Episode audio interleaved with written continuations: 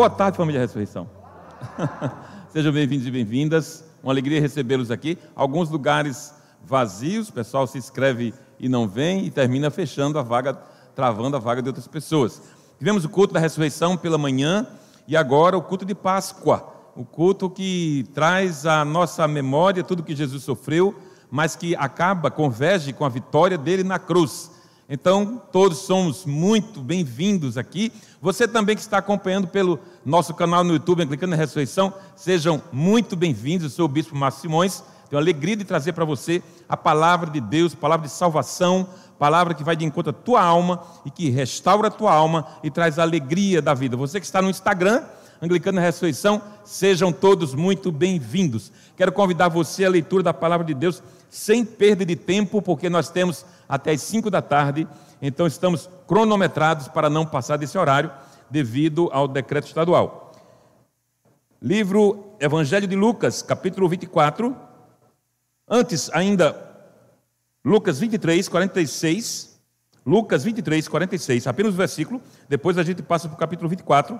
O 23, 46 diz, está na tela: Jesus bradou em alta voz: Pai, nas tuas mãos entrego o meu espírito.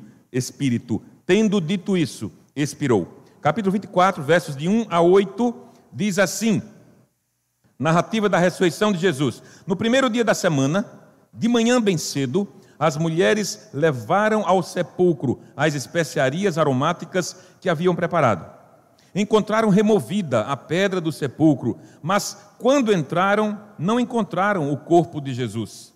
Ficaram perplexas, sem saber o que fazer. De repente, dois homens com roupas que brilhavam como a luz do sol colocaram-se ao lado delas. Amedrontadas, as mulheres baixaram o rosto para o chão e os homens lhes disseram: Por que vocês estão procurando entre os mortos aquele que vive?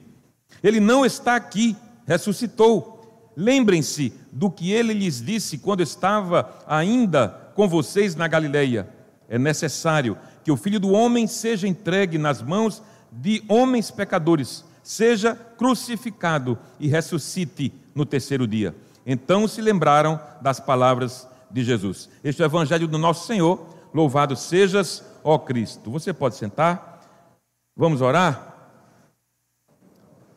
Pai, te damos graças, Senhor, por esse momento aqui, pela tua palavra que não volta vazia te pedimos, Espírito Santo, que o Senhor venha nos ajudar agora a compreendê-la, porque ela é Espírito, tua palavra é Espírito, e nós só podemos compreendê-las pelo Espírito. Então, vem, Espírito Santo, e nos ajuda agora a compreender esta palavra, esse trecho tão extraordinário da história da fé cristã. Vem, Espírito Santo, nos ajuda nessa tarde. Que as palavras da minha boca e o meditar do meu coração sejam sempre agradáveis na tua presença. Senhor, rocha minha e redentor meu. Amém. Amém.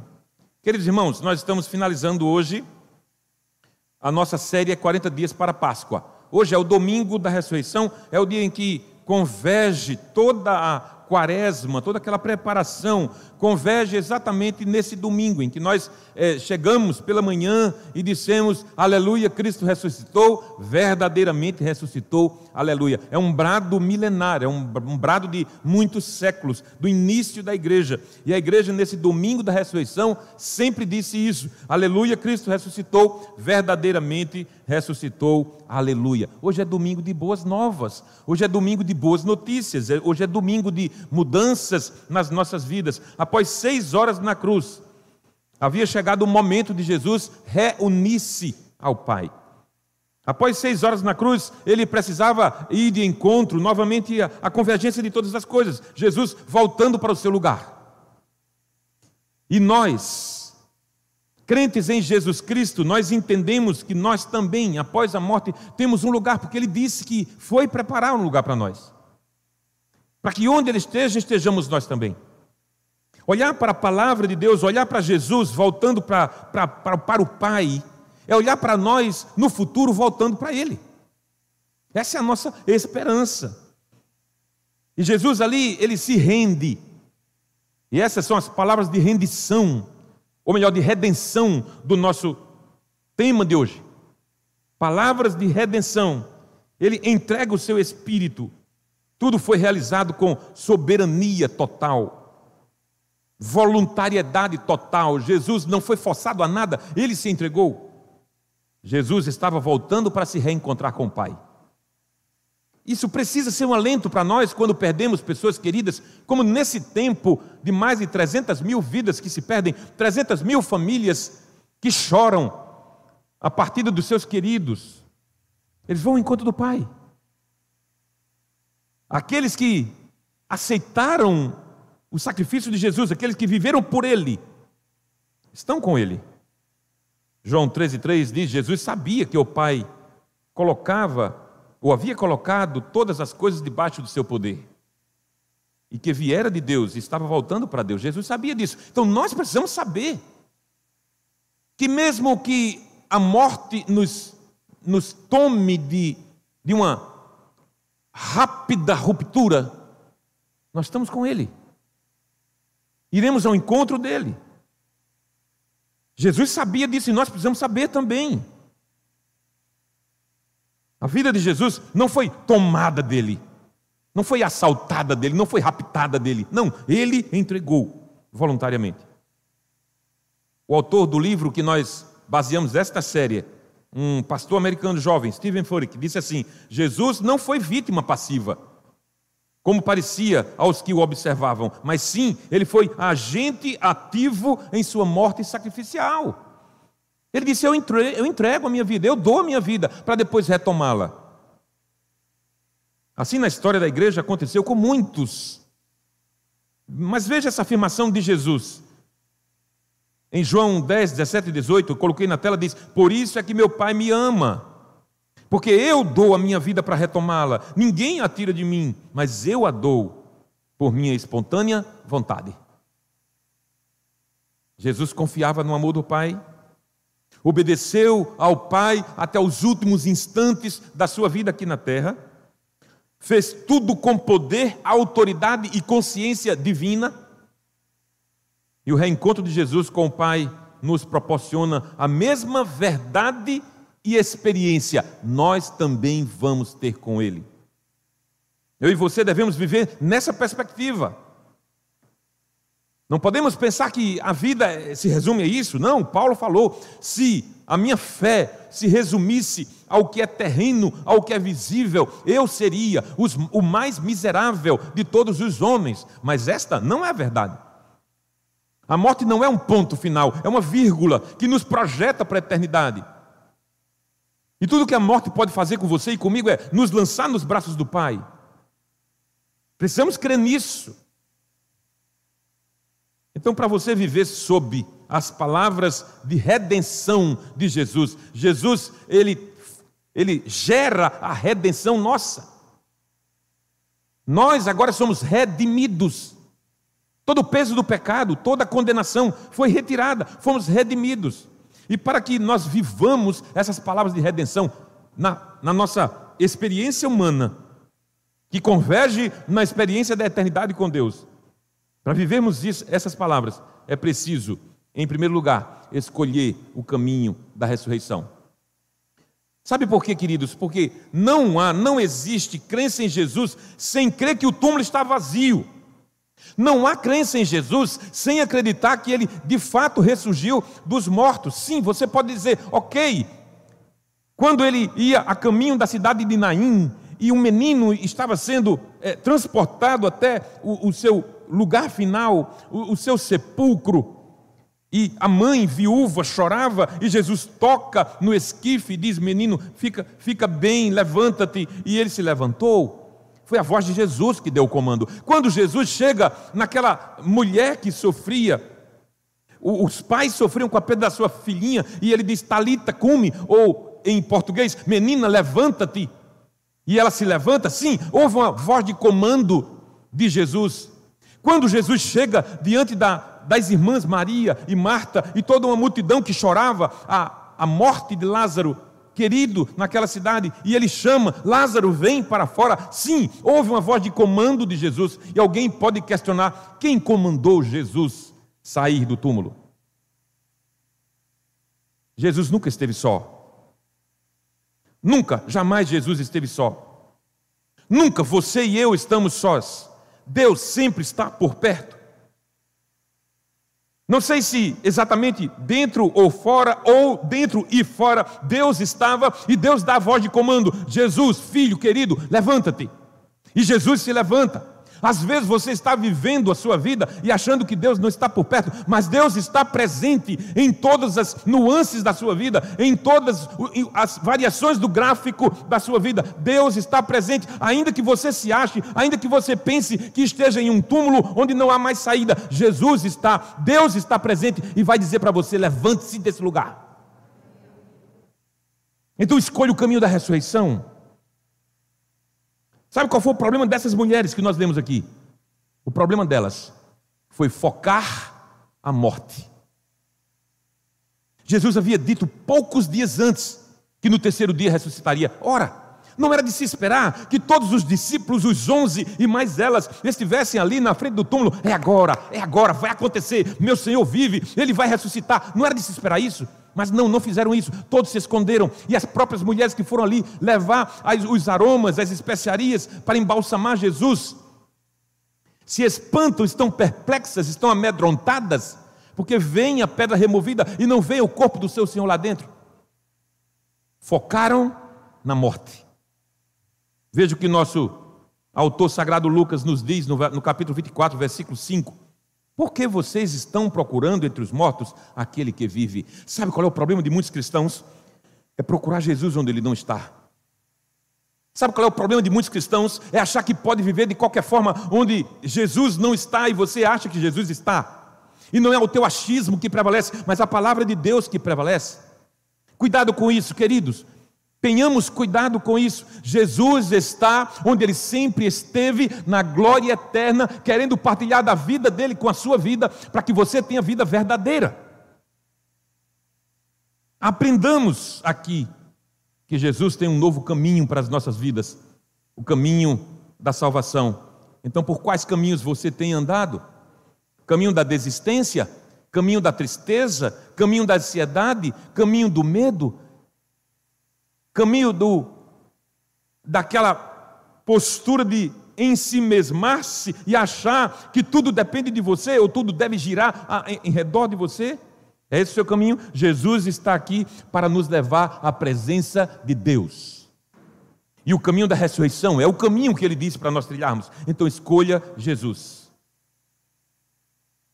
Mas uma frase do nosso autor do livro diz assim: O que realmente importa no céu é quem está lá.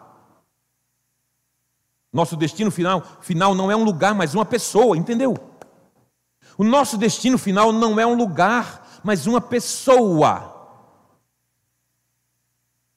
Não é para onde eu vou, é com quem eu vou. Não é um lugar físico que eu habitarei eventualmente, é quem estará do meu lado. Jesus.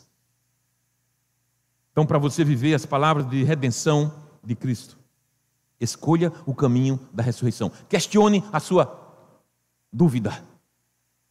Duvide da sua dúvida. Segundo lugar, nas suas dificuldades, lembre-se das palavras de Jesus. Nas suas dificuldades, lembre-se do que ele prometeu. Nas suas dificuldades, lembre-se do ânimo que ele lhe deu. No mundo tereis aflições, mas tende bom ânimo. Não se turbe o vosso coração. Eu estou com vocês. São palavras de Jesus. Eu preciso me lembrar, nós precisamos lembrar das palavras de Jesus, ensinando a nós, discípulos seus. Ora, era de se esperar sim que aquelas mulheres se lembrassem do que Jesus havia dito sobre ressurgir o terceiro dia? Óbvio. E por que não lembraram? Por que não aconteceu? O texto diz que ficaram perplexas, atordoadas, sem saber o que fazer. Textualmente, sem saber o que fazer. Gente, quem anda com Deus sabe o que fazer. Quem anda com Deus sabe para onde vai. Quem anda com Deus sabe o seu destino final. Quem anda com Deus sabe a posição que toma lá na faculdade, lá no trabalho, nos relacionamentos. Sabe. Quem anda com Deus sabe. Faz errado se quiser e porque quer, mas sabe. Essas mulheres, e não só elas, os discípulos, perderam o tom da conversa mais séria, mais grave de Jesus dias antes. Eu ressuscitarei. Infelizmente, com muitos de nós também acontece assim.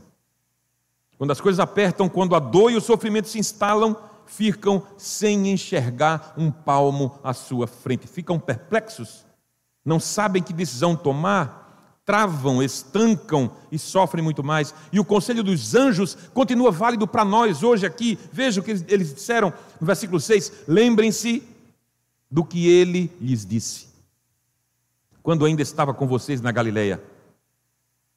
Então eu preciso lembrar das palavras de Jesus. Qual é o conselho de Jesus? Receba Jesus em qualquer situação ou circunstância, a presença dele sempre nos abençoa. Clame pelo nome de Jesus. Quando tudo, quando você estiver sozinho e quando tudo parecer absolutamente destruído, implodido, clama pelo nome de Jesus. Apenas comece a dizer Jesus, Jesus, Jesus. Isso não é um mantra, é você chamar por Jesus, ele vai entrar na tua vida e vai trazer a paz que você necessita. Clame pelo poderoso nome de Jesus obstáculos e dificuldades trarão impedimentos para que você não reconheça a presença de Jesus na sua caminhada? Pode ser. Obstáculos e dificuldades nunca foram para nos travar e nos parar e nos estancar, não, foram para nos fazer crescer e amadurecer. Precisamos de ser, deixar de ser infantis espiritualmente, crianças espirituais, não. Passou o tempo do leitinho, agora temos que comer alimento sólido. Então as dificuldades não estão ali para nos trazer apenas o travamento da nossa vida, de jeito nenhum. Não, elas estão ali para nos fazer crescer. Nossos momentos, nesses momentos de dificuldade, é preciso lembrar o que Jesus falou. Por exemplo, ele disse: Eu estarei sempre com vocês, até a consumação dos séculos. Parece que as pessoas só lembram de textos assim quando tudo está bem. E esse é um, um equívoco tremendo. Não, é quando as coisas estão difíceis. Eu lembro da palavra de Jesus: estarei com você até a consumação dos séculos. E eu vou vencer essa dificuldade, porque Ele está comigo. Ainda que eu não sinta, Ele está comigo. Ainda que eu não veja, Ele está comigo. Ainda que eu não possa palpar, ainda que eu não possa tocar, ver, sentir, ouvir, Ele está comigo. Por favor, em nome de Jesus, não restrinja a presença de Deus aos seus sentimentos. O coração do homem é enganoso, Deus está presente, quer queiramos ou não quer sintamos ou não, quer vejamos ou não, Deus está presente sempre, porque é o que nós chamamos de onipresença, Deus está em todos os lugares. Então, para viver as palavras de redenção, escolha o caminho da ressurreição, lembre-se das palavras de Jesus.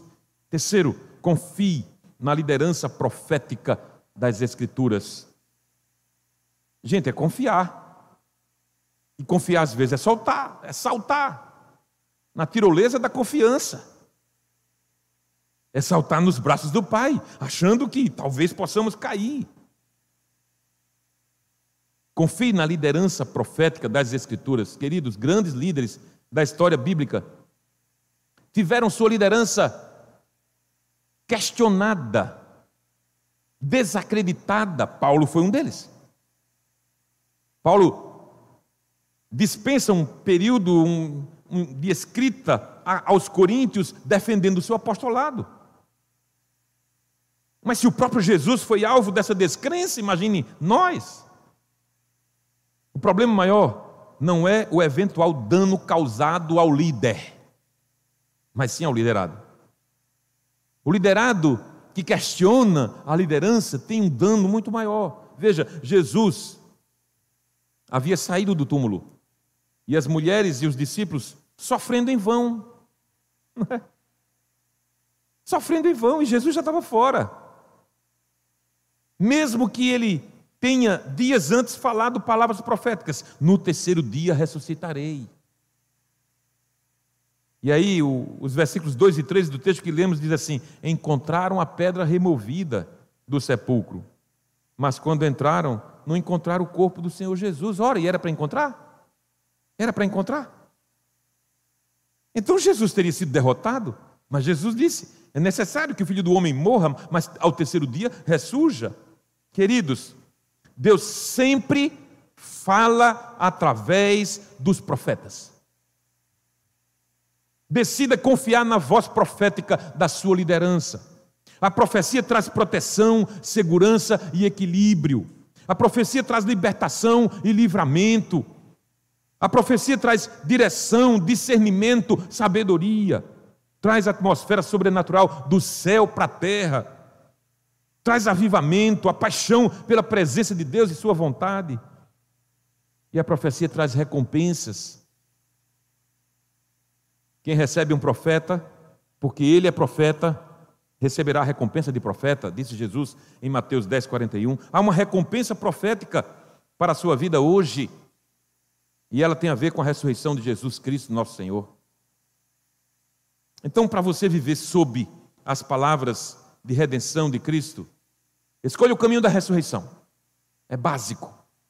Eu creio na ressurreição de Jesus e porque ele vive, eu posso crer no amanhã e eu tenho certeza para onde eu vou, meu destino final onde será, porque eu também ressuscitarei. Lembre-se das palavras de Jesus quando enfrentar as dificuldades: Eu estou convosco até a consumação dos séculos. Tende bom ânimo, eu venci o mundo. Não se turbe o vosso coração. Confie na liderança profética que está estabelecida sobre sua vida, mas por fim, abra os olhos para o sobrenatural. É claro que ninguém poderia ter tirado essa foto. Não existia iPhone nessa época, nem Android, nem nada.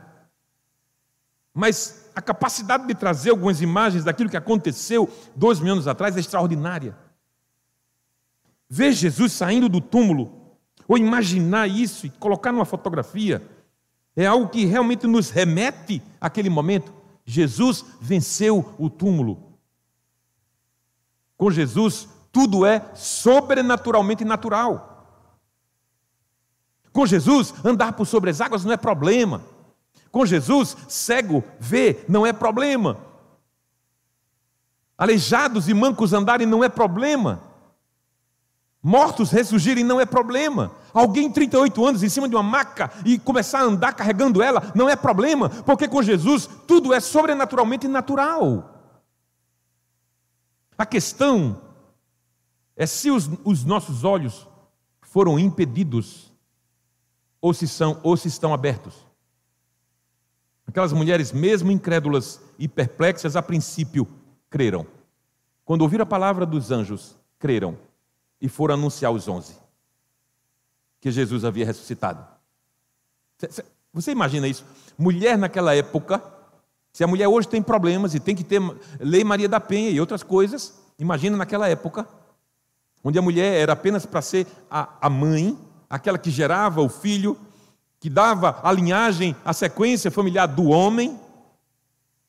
A mulher que não tinha a, a, vez nem a voz como nós conhecemos hoje, e de repente elas, sabendo dessa inferioridade social, elas correm até onde os discípulos estavam, os onze, os apóstolos que Jesus nominou, que Jesus escolheu para estar, estarem com ele. E elas chegam lá e adentram aquele espaço onde eles estavam reunidos com outras pessoas e dizem: Olha, Jesus está vivo. E aí olharam para ela, imagina qual era o pensamento delas. Será que vão aceitar? Será que não vão? Será que porque a gente é mulher não vão acreditar na nossa conversa? Sim, exatamente, não acreditaram. Acharam que elas estavam falando como loucas. Mas mesmo assim, incrédulos a princípio, creram e foram anunciar aos onze. Dias antes, enquanto Jesus falava sobre ressuscitar, ficaram sem entender. Mas agora tudo estava muito claro. E o versículo 8 diz: Então se lembraram das palavras de Jesus. Gente, escuta aqui. Às vezes tudo que a gente precisa é um empurrãozinho. Às vezes tudo que você precisa é um empurrãozinho. Às vezes tudo que alguém que você ama precisa é de um empurrãozinho teu. Quando essas pessoas que você ama estão sofrendo com alguma dificuldade na vida, alguma desilusão, alguma frustração, chega para elas e diz assim: Você lembra do que Jesus falou a respeito? Às vezes tudo que nós necessitamos é isso, é que alguém chegue e nos lembre. Os anjos tiveram esse papel de lembrar para elas: olha, vocês lembram do que Jesus falou? A mesa do Senhor é um lugar de intimidade, de revelação, de sacrifício e de envio. Naquele mesmo dia, Jesus apareceu a dois discípulos e sentou-se com eles à mesa. E eles ainda não tinham reconhecido que era Jesus. No caminho de Emaús, não tinham conhecido que era Jesus. Caminharam com ele, conversaram e não tinham reconhecido que era Jesus. E Jesus se senta à mesa. E quando Jesus se senta à mesa e pega o pão e dá graças, aquele lugar é lugar de intimidade, de revelação, de sacrifício, de envio. Reconheceram quem era aquele. Veja como Lucas narra isso no versículos 30 e 31. Enquanto estava à mesa com eles, tomou o pão, deu graças, partiu e deu a eles. Então os olhos deles foram abertos. E o reconheceram. E ele desapareceu da vista deles. Assim. Queridos, a mesa do Pai é lugar para os filhos. Se você é filho de Deus, o seu lugar é na mesa com o Pai na mesa com o Pai. E isso é muito fortemente simbolizado na Eucaristia, na ceia, no sacramento do pão e do vinho, que manifesta a graça de Deus na nossa vida. Imagine-se você como pão nas mãos de Jesus. Imagine que você está num desses estágios, sendo tomado, abençoado, partido e sendo entregue. Parece que naquele momento ali é o momento que você está mais sofrendo. Naquele momento, Jesus está pegando você como um pão e partindo você. E migalhas caem ao redor. Escuta, você nunca estará fora das mãos do Pai se você decidir viver na mesa dele. Quando ele toma você para fora da sua zona de conforto, você estará nas mãos dele. Quando, você, quando ele te abençoar como pão, ele o fará com as mãos dele. Quando ele partir você, os pedaços de sua vida ficarão nas mãos dele. Quando ele te der, distribuindo ao mundo, você não estará longe de suas mãos. E ele irá receber de novo assim receber você de novo, assim como recebeu o seu filho Jesus. Entende agora? Nós não estamos aqui por acaso. Entende por que nós não estamos aqui por acaso? A propósito de Deus na nossa vida. Tudo foi sobrenaturalmente natural com Jesus. Um caminho intenso de milagres. Então eu preciso lhe perguntar como é que está a tua intimidade com Jesus. Como é que está a tua relação com a mesa do Pai? Você se sente nas mãos dele? Você se sente nas mãos de Deus? Você tem desejado, insistido para estar na presença do Pai? Você tem lutado contra as próprias tentações, o próprio pecado, as fraquezas e inclinações. Você tem lutado contra isso para estar na presença dEle, na comunhão dEle, participando da mesa dEle? Jesus morreu como um cordeiro e ressuscitou como um leão, vencendo a morte. Jesus morreu e ressuscitou por você, por nós. João 11, 25 e 26 diz: Disse-lhe Jesus: Eu sou a ressurreição e a vida. Aquele que crê em mim, ainda que morra, viverá. E quem vive e crê em mim não morrerá eternamente. E ele pergunta: Você crê nisso? O poder da ressurreição está disponível para você e para mim, para a garantia da sua vida eterna, não apenas desse mundo aqui. Como se você recebesse uma vacina para ficar imune contra o vírus do pecado. Não, não é só isso. O pecado vai continuar insistindo para te derrubar. Não, você recebeu a vida. A vida que venha o Espírito Santo sobre todos nós com poder, com força, para nos comunicar vida, porque Ele vive e reina. Por isso nós podemos descansar. Quero te convidar a ficar em pé, para que a gente possa orar. As palavras de redenção de Jesus vêm para nos dar uma nova oportunidade de acertos A palavra de redenção de Jesus vem para nos dizer assim: lembre do que eu te falei. A Bíblia, aquilo que Jesus falou, não é apenas um compêndio de coisas interessantes, mas elas contêm vida. Tudo que é necessário para a salvação estão aqui registrados. É preciso voltar a isso, a isso, voltar à palavra e querer viver na ressurreição de Jesus. Nesses 40 dias até hoje, até a Páscoa.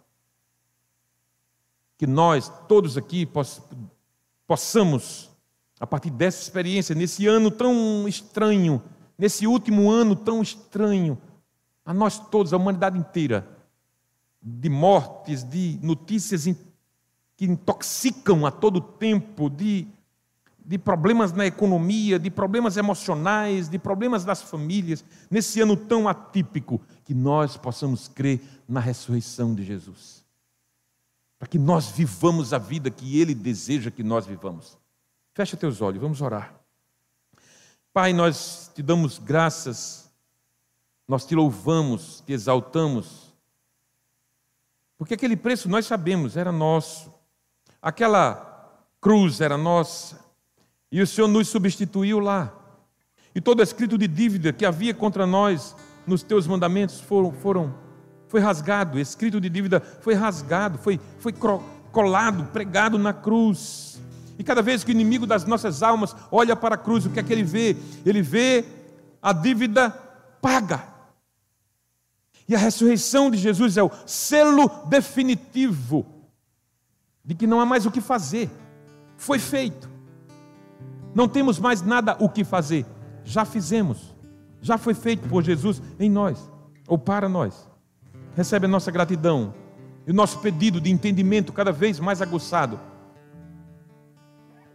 de que a nossa salvação ela dependeu da tua graça e a nossa ressurreição depende da tua ressurreição.